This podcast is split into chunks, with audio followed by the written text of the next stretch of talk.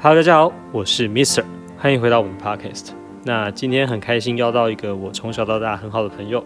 那他也刚从美国读完音乐系回来，他的名字叫做 Claire。那我们今天就请他来跟我们一起分享一下，在美国音乐系和在台湾的音乐系有什么不一样，那他自己的体验的经验是什么？那我们欢迎 Claire。好，Hello，大家好，我是 Claire。然后，呃，其实我回来台湾应该也有，呃，快一年了，就是刚好疫情那个时候回来的。然后也很感恩自己现在在台湾。嗯，我之前是在印印第安纳州布鲁明顿这个镇里面有个学校叫做呃 Jacobs School of Music。那那个学校就是在我读之前，我就是非常的。向往他向往去那边，呃，去那边学习音乐，因为那间学校非常的厉害，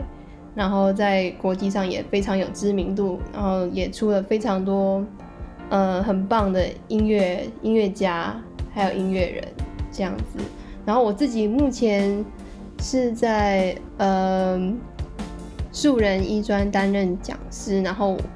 当然也有在呃自己收私人学生，然后就是钢琴钢琴家教这样子，然后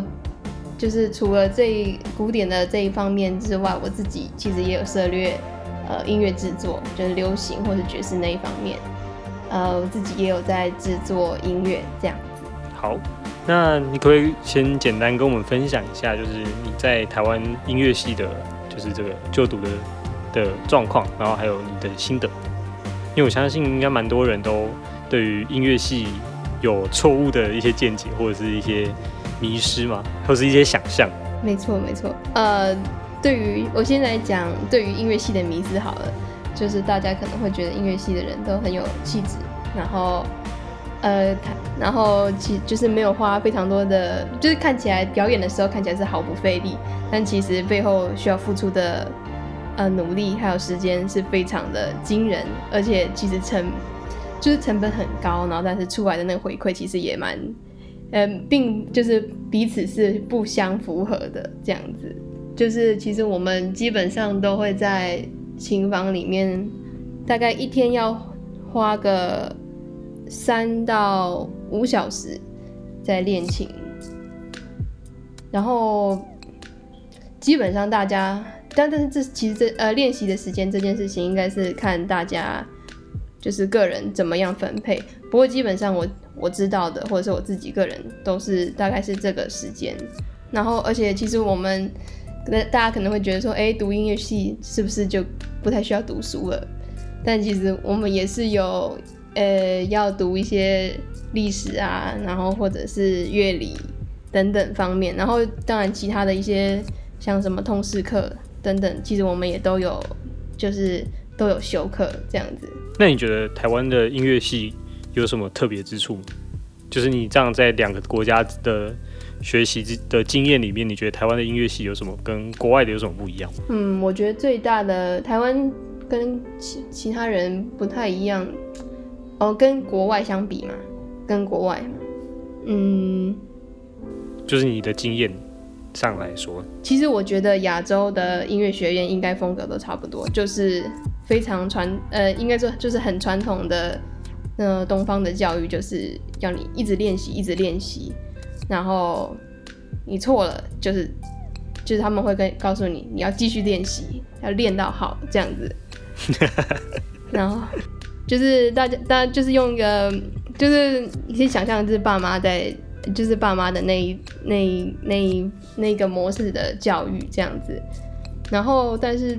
嗯，对，然后但是我我其实我一开始非常的，我我非常的就是感到我就觉得很反感，我觉得这是一个填鸭式而且没有去思考的一个一个学习模式，但是在我到了美国之后，我发现这个模式就是让我们就是尤其是亚洲学生。在技巧上面会比较扎实，这样子就是被嗯，因为因为被被强迫要一直重复去练习，然后就反而会让基基础的东西会变得比较呃稳稳固这样子。那你觉得有什么比较不好的地方吗？就是除了就是除了技巧之外，那或者是有比较好的地方？我觉得在精神层面还有思考能力方面，音乐的思考能力方面是比较，我觉得比呃外国学生还要弱。嗯，你一说思考音乐的呈现方式，还有它的情感层面的东西吗？对对对，没错，就是比如说他们可能会去，呃，我发现到了美国之后，老师会开始引导我思考这个东西为什么这样子存，为什么要这样子做，为什么要存在。当然，之前老师他们也都在台湾其实都会提过，但是我觉得并没有呃很深入的讨论，比较多是花时间在训练技巧这样子。嗯嗯，那你觉得你最受用的一个引导情绪的技巧是什么？你觉得你在这段学习过程里面，呃，我觉得在学习的过程中，我发现就是我学会全面的去学习一件事情。当我要知道一个曲子的时候，我要不只是音，每颗音我都要知道，连它的诠释，还有作曲家想法，还有它背后的意意思，还有它。存在在什么样的历史的背景，还有你怎么诠释作曲家做出来的这个东西，就是要你要完整的消化，而且要完整的思考过，然后再来表演。然后我发现这件事情就是影响了我对音乐的很多的看法，这样子。我相信音乐历史真的是非常重要。其实，在嗯流行音乐，不管是什么音乐啦，他们都有他们的背景的存在。那一个音乐的诞生，其实也是有它的历史的价值跟意义在，因为不会凭空就跳出来一个新的乐风，其实那都是大家生活经验而成的的一个东西。对对对对。那呃，你觉得就是国外的音乐系有什么让你特别印象深刻的过程吗？我觉得国外音乐系嘛，嗯，我觉得是因为我到了那间国，呃，那不是国小，我到了那一间学校。它是一个呃资源很丰富的一个学校，然后因为排名也比较前面，我觉得它自然而然资源也就是比较多，然后而且也是一个大学校，所以我在里面能够接触到的，比如说乐谱或者是呃音乐会，还有就是各种文艺的表演，包括戏剧、芭蕾等等，我觉得数量非常的多，然后。我觉得也就是完全打开我的眼界，就发现原来音乐可以以非常多多样的面貌出现在人的面前，然后而且是我觉得各自都会发展出各自的那个样貌，然后我就我觉得这这都是让我非常惊讶的事情。嗯，这个件事情在台湾比较做不到吗？你觉得？我觉得比较没有办法。就这么的全面，比如说芭蕾好了，或是戏剧，那当然我觉得应该是。跟呃地方文化有关系，就是他们那边本来就是芭蕾啊、戏剧这些都是呃根深蒂固的，就是其实从他们日常生活中这样子慢慢的累积累积到今天，所以其实这是一个人会去，就是平日会就会去欣赏的东西，而且这是自然而然存在他们的文化里面的东西，所以。接受度比较，我觉得就像是你平常吃饭这样子吧，所以它其实会很频繁的出现。但是在台湾的话，呃，除非有外国的舞团来啦，不然的话，我基本上我觉得，我觉得应该是我很少看到就是大型的那种歌剧或者是芭蕾舞剧在台湾演出这样子，但是很少并不代表没有，还是会有这样子。那你觉得，就是因为其实你之前跟我讲过，就是因为这些比较多元的刺激，也让你接触到很多不同的乐风嘛，对不对？你觉得就是这些乐风对于古典音乐的学习跟诠释有什么影响？我发现就是我会，我可以把我从古典学来的一些东西，比如说理论或技巧，还有诠释，我会把它带到，呃，当我在欣赏其他种类的音乐的时候，我会把它带进来。然后我会去做，可能第一个就是做理性的，呃，可能架构啊，或什么音高音准，什么音色好不好听那种东西去做分析。就是我觉得我会很快的去呃了解这个音乐在做什么事情。那嗯，然后而且我会发现我开始会做联想，比如说，呃，我就会想说，哎，这个地方，比如说某个人唱到了什么音，然后那个效果跟我在弹可能某某古典音乐家的的作品的时候有相似的地方，那这样的话，这个联想就会让我就是把这两件事情连接在一起，这样子。那你你是怎么接触到音乐制作或爵士乐这一块？我大概在出国学音乐之前，我就我其实我一直以来我都听蛮多爵士乐跟流行乐的，然后我其实一直心里就是呃希望有有朝一日我可以做出我自己的音乐，然后我自己也陆陆续续的做一些呃小的作品，但是就是呃比较自自己收藏这样子，然后后来。到了，到到了快出国前的时候，我认识的一些朋友，他们是就是有在做爵士乐，然后也有在接触流行乐，然后那个时候就有点，我就有点开始慢慢打开我的眼界，然后我就发现这个东西其实就是我我真的蛮有兴趣的，嗯，然后到了国外之后，我又因为资源又更多，然后我又认识了更多朋友。都是来自不同的音乐音乐领域，比如说乡村摇滚，或者是就是流行乐，然后嗯电子乐，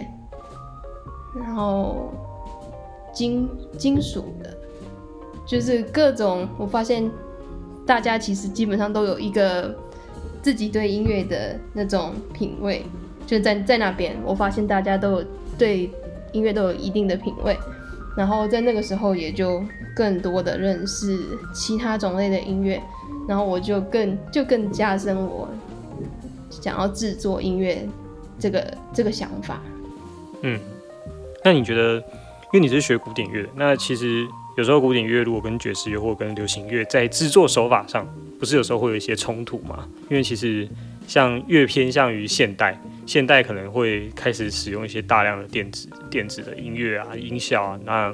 可能有些和弦不是这样的经典，或者是这么的符合乐理的观念。那你自己是怎么会去克服这样子的冲突感？因为其实你两个都有做过，两个都正在进行。我觉得其实是一个想法的转变。就之前有个老师，其实是就是我的呃，我在那边修。爵士课、爵士钢琴的一个老师，他跟我说过，就是，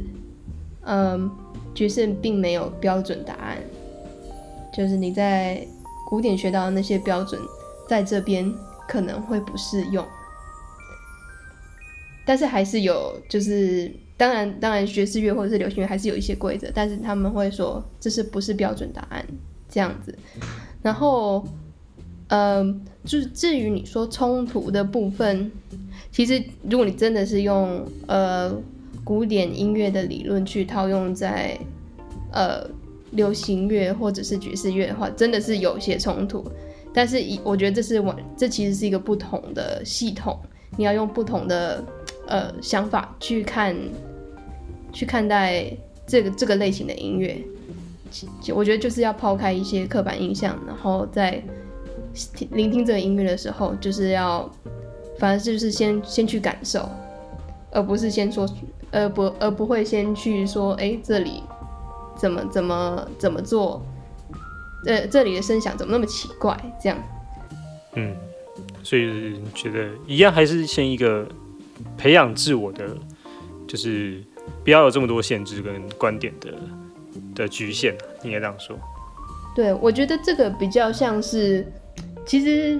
虽然我这样我这么说，但是其实很多人，我觉得应该有些人会，嗯，其实对某些学古典乐，就是从小就到大就学古典乐人来说，这是一件非常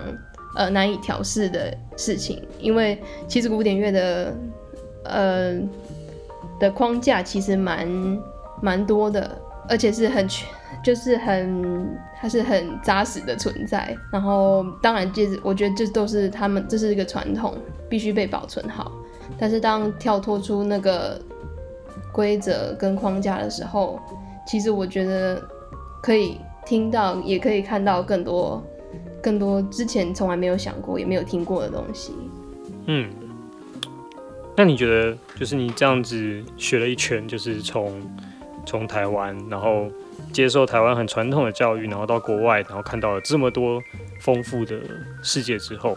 那你觉得你对于就是音乐产业，不管是哪一个层面的音乐产业，你有没有什么新的不同的想法或看法？就是跟你以前在可能只是一个练纯练琴的学生，到你成为一个老师，成为一个音乐家，成为一个制作人的时候，之后你有没有什么不一样的感受？我觉得蛮感受其实蛮深的。就当我从美国回来台湾的时候，我发现其实台湾普遍，尤其南部的，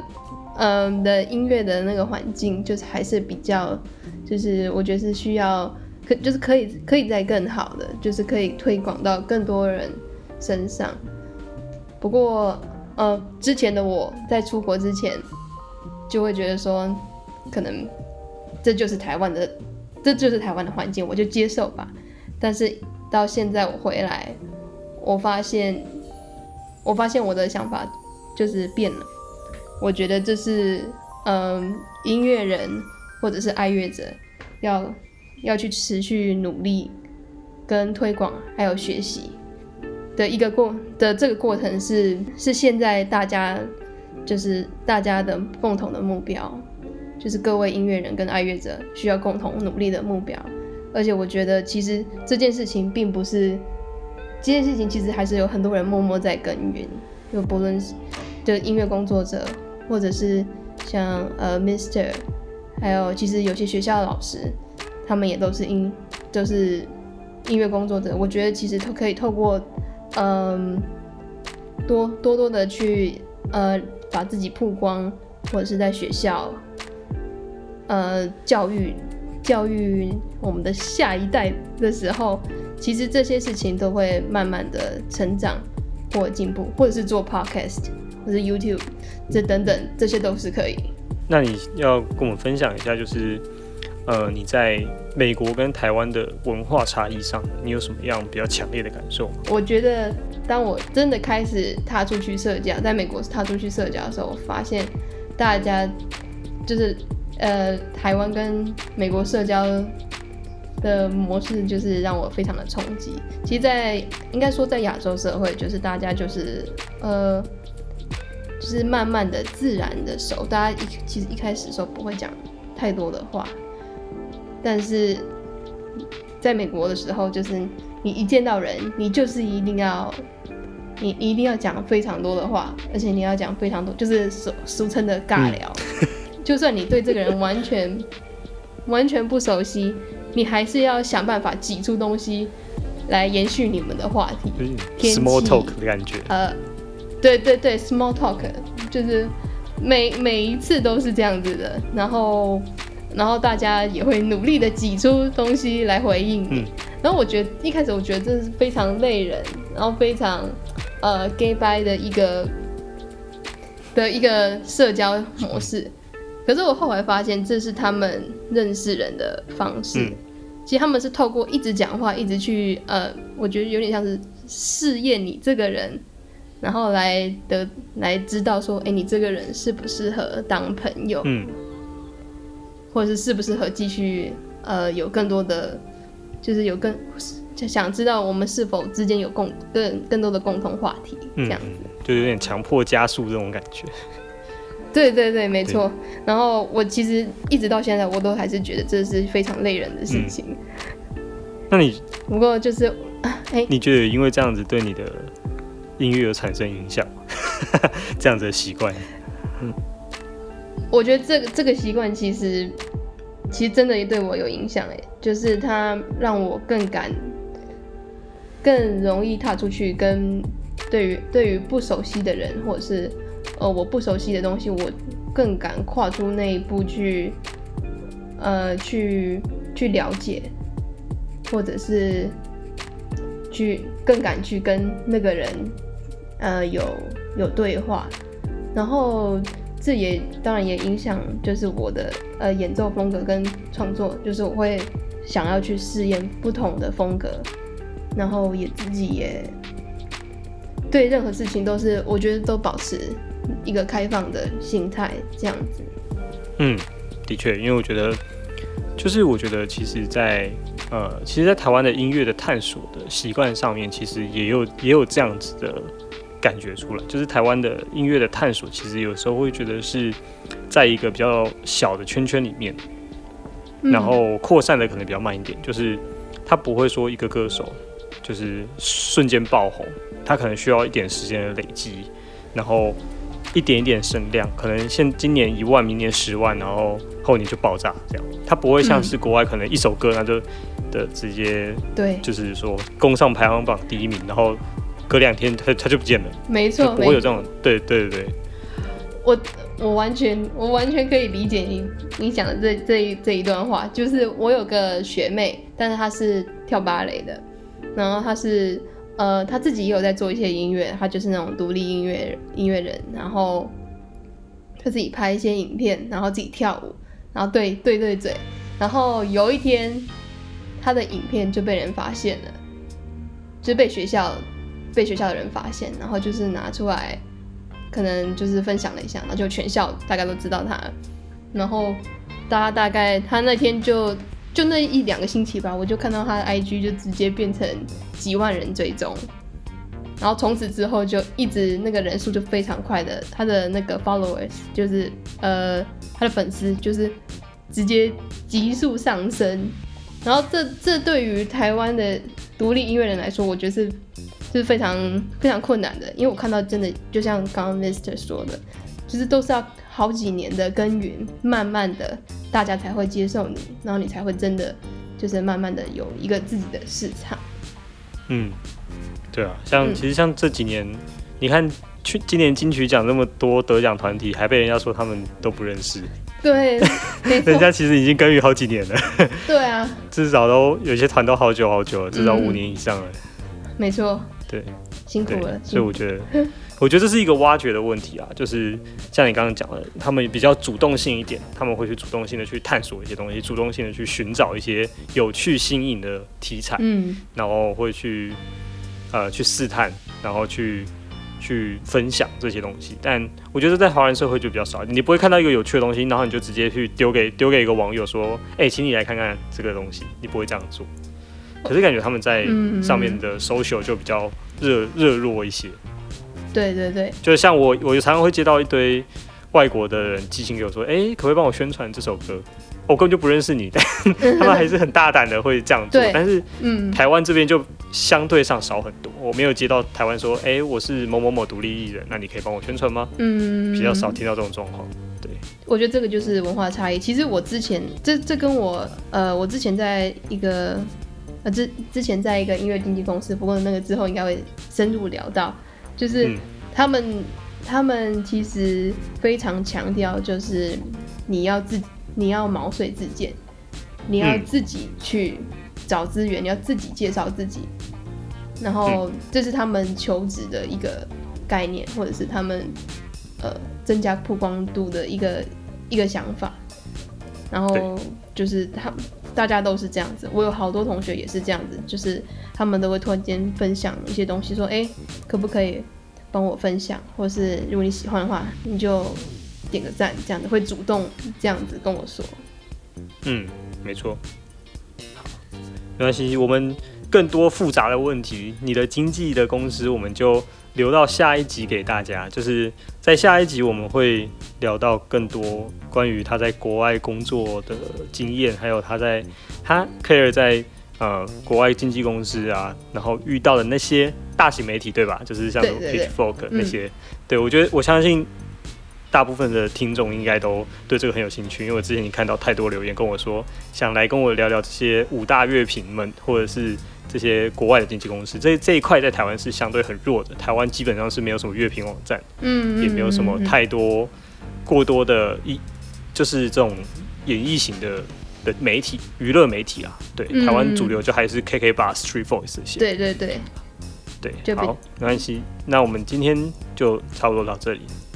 好，那我们第一集就是请谢谢你来跟我们分享这个音乐系，还有你的你接受到的国外跟国内的文化。其实我觉得真的就是还蛮还蛮还蛮，虽然没有很意外有这样的答案，可是其实还是会觉得说台湾的音乐可以有更多的互动性跟可能性啊。嗯，对，对，相信就是这些你们这些海归回来的学子们，就是会负起台湾这个音嗯未来的音乐教育责任。啊，大家一起加油，大家一起加油。嗯，好，那今天就谢谢你。好，也谢谢 Mr 邀请我。嗯，好，那我们就这样喽，嗯拜拜。拜拜。